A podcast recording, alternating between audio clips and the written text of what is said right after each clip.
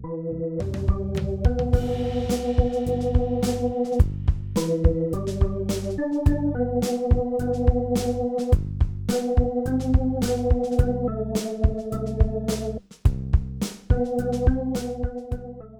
Lieben, am Montag, dem 4. Oktober, saßen wir morgens in der Dienstberatung in Dippoldiswalde zusammen.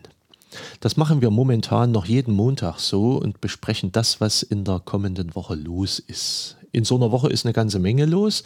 Montags finden Gespräche mit ganz vielen Mitarbeitenden statt. Fast alle sind gleichzeitig da und es gibt sehr viele Dinge für die begonnene Woche zu klären.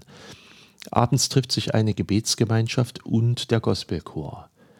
Am Dienstag probt in der Regel der Schmiedeberger Posaunenchor. Normalerweise wäre in Schmiedeberg auch Christenlehre. Einige Frauendienste sind dienstags. Manche sind auch mittwochs, andere freitags. Mittwochs treffen sich in Dippoldiswalde Kinder zum Korrende singen und normalerweise auch zur Christenlehre. Abends ist in Reichstätt Kirchenchor und in Dippoldiswalde Posaunenchor. Außerdem sind viele andere Besprechungen und Sitzungen oft am Mittwoch. Donnerstags haben die Pflegeheime Gottesdienste, die Konformanten treffen sich in Schmiedeberg und Dippoldiswalde, freitags ist junge Gemeinde, Sonnabends sind Taufen, Ehejubiläen und anderes mehr, dazu Kindervormittage und am Sonntag natürlich Gottesdienste, oft auch mit Taufen. Und zwischen alledem sind Besuche, Trauerfeiern, Vorbereitungskreise für manche Veranstaltungen und Projekte. Wir sehen das am Montagmorgen immer durch und besprechen manches Organisatorische. Die Dienstberatung montags beginnt immer mit einer kurzen Andacht. Und am 4. Oktober erwähnte ich in der Andacht, dass im Jahr 1582, der 4. Oktober, der Stichtag für eine Kalenderreform war. Was war geschehen? In der Antike war der Kalender schon mal reformiert worden. Der sogenannte Julianische Kalender entstand, benannt nach Julius Caesar. Vervollständigt wurde er unter seinem Nachfolger Augustus. Der war jedoch in der Berechnung der Schaltjahre nicht ganz korrekt gewesen, weshalb sich die Schalttage und damit auch die ganzen Jahreszeiten über die Jahrhunderte leicht verschoben. Man merkte das im März und September besonders, wenn die Tag- und Nachtgleiche eben nicht mehr auf die 21. Tage dieser Monate fiel.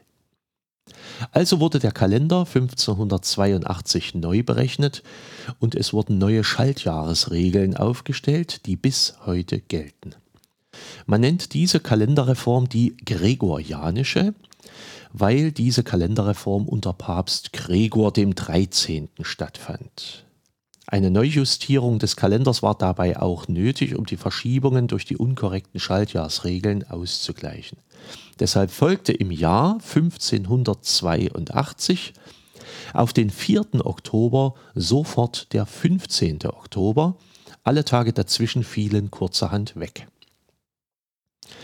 Darüber musste ich letzten Montag ein bisschen schmunzeln, dass man eine Woche einfach mal so wegfallen lässt.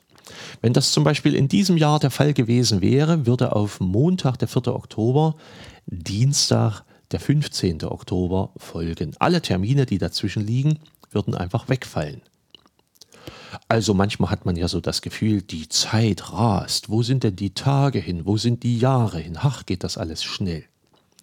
Und jetzt im Moment leben wir genau in den Tagen, die es im Jahr 1582 gar nicht gab. Das wäre ja lustig gewesen, am 4. Oktober die Dienstberatung zu eröffnen, die Andacht zu halten und dann zu sagen, liebe Mitarbeitende, aufgrund eines Beschlusses des Papstes in Rom fällt die Woche aus. Bitte entschuldigen Sie, dass ich Sie sinnloserweise herbestellt habe. Wir sehen uns morgen zur Besprechung der übernächsten Woche. Man stelle sich vor, solche Reformen würden im Dezember stattfinden und auf den 20. Dezember folgt sofort der 31. der Silvestertag. Das ganze Weihnachtsfest wäre einfach so verschwunden. Sämtliche Christfestern, sämtliche Familienfeiern, alle Geschenke und so weiter. Oder die Reform wäre im August. Da würden dann die Sommerferien kurzerhand um elf Tage gekürzt werden. Oder aber der Stichtag zur Antragstellung für Sozialleistungen fällt plötzlich aus, weil wegen einer Kalenderreform dieser Tag nicht stattfindet. Wie würden unsere Computer auf eine Kalenderreform reagieren? Das Internet. Oder aber stellen Sie sich vor, ein Zwillingspärchen wird geboren. Der eine am 4. Oktober 23.55 Uhr, der andere am 15. Oktober 0 Uhr 5. Eigentlich nur 10 Minuten, aber es sieht wie elf Tage aus. Lebenslang müssten sich die beiden Fragen anhören, hä? Und sie sind Zwillinge, elf Tage auseinander, da stimmt doch irgendwas nicht. Dass immer mal ein Tag fehlt, das kommt vor. Und das merken ja manche von uns. Nämlich zum Beispiel alle, die am 29. Februar Geburtstag haben. Jedes Jahr dasselbe. Am 28. kann man noch nicht feiern, da ist es einfach zu früh. Und am 1. März ist es eigentlich zu spät, weil der eigentliche Geburtstag eben immer weg ist. Nur alle vier Jahre taucht er auf. 1582 gab es also die Kalenderreform vom julianischen Kalender zum gregorianischen Kalender, nach dem wir bis heute leben. Ach, das muss man schon auch noch mit erwähnen. Damals initiierte mit Gregor dem 13. ein Papst die Kalenderreform. Da es aber damals schon evangelische und auch orthodoxe gab, war nicht so selbstverständlich, dass sich dieser Kalender auch durchsetzt. Denn manche der Evangelischen sagten zum Beispiel, ach, was vom Papst kommt, das machen wir nun gerade nicht mit, weil es vom Papst kommt. Es dauerte über 100 Jahre, bis die evangelischen Gebiete im damaligen Deutschland sich dieser Reform angeschlossen hatten. Bei den orthodoxen Kirchen dauerte die Umstellung auf den neuen Kalender noch länger. Vielleicht wundert es sich. Ich bin übrigens froh, dass diese Tage alle stattfinden, die damals der Kalenderreform zum Opfer fielen. Sie sind auch in diesem Jahr einzigartig, eine schöne Zeit. Ich habe zum Beispiel in diesen Tagen liebe Leute besucht. Ich habe in einem Dippoldiswalder Geschäft eine sehr bemerkenswerte Begegnung gehabt. Ich hatte einige Sitzungen.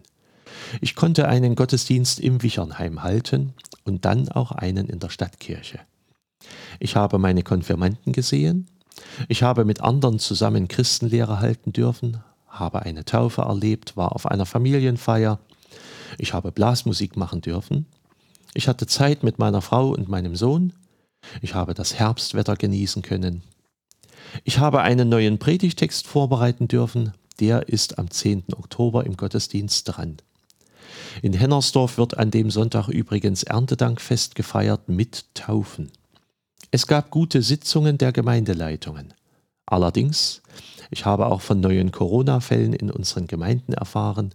Immer wieder infizieren sich neue Leute und immer auch sehr nah an unseren Gemeinden mit dran. Am 12. Oktober werde ich auf einer Beisetzung in Freiberg sein. Ich darf am 14. Oktober ein weiteres Pflegeheim zum Gottesdienst besuchen. Und ab dem 15. Oktober wäre auch damals der Kalender wieder normal gewesen. Und das sind alles nur meine Vorhaben gewesen. Jeder von euch hat genauso Dinge, die diese Tage, in denen wir jetzt leben, einmalig machen. Und hoffentlich auch in einem guten Sinne einmalig. Das Kostbarste, was wir haben, ist unsere Zeit. Sie ist unwiederbringlich. Nutzt sie. Kauft sie aus, wie es in der Bibel steht. Und freut euch, dass ihr diese Zeit habt. Seid herzlich gegrüßt euer Pfarrer Schurig.